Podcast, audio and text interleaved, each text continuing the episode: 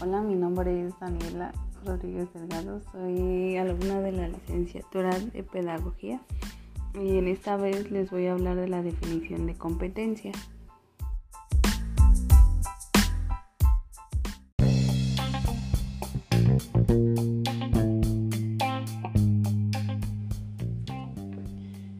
¿Qué son las competencias?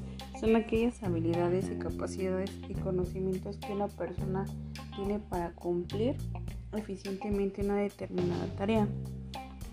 También son características que, capacitan a alguien en un determinado campo.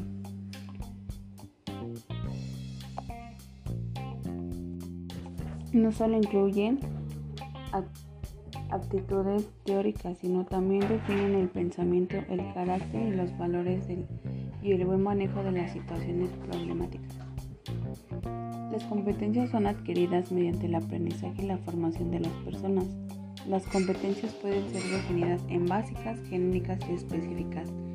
En básicas o, también llamadas para la vida ayudan al individuo a insertarse adecuadamente en un determinado contexto social como por ejemplo la adaptación y, el respeto y tolerancia suele asociarse a, los valores. Eh, las competencias genéricas son definidas como básicas.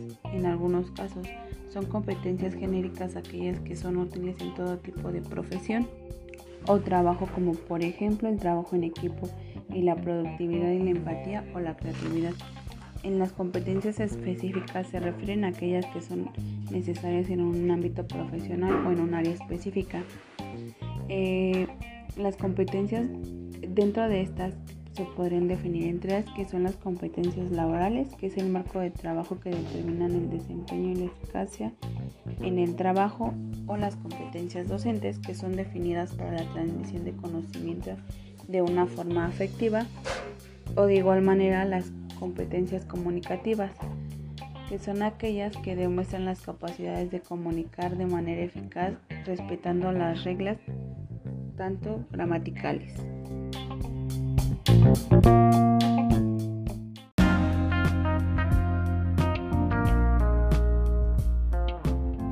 Ahora les hablaré sobre el modelo educativo basado en competencias con la importancia y la necesidad en el cual podremos encontrar conocimientos y emociones que al mismo tiempo son recursos y la acción intermitente. En las competencias podemos encontrar que está en, dentro de la globalización y extensión de points. Y podemos encontrar que es una resolución de problemas donde se incluye lo cognitivo y lo afectivo y psicológico. El diseño curricular, las competencias por el manejo de situaciones, un poquito de la investigación, paradomo del trabajo en equipo y problemas sociales.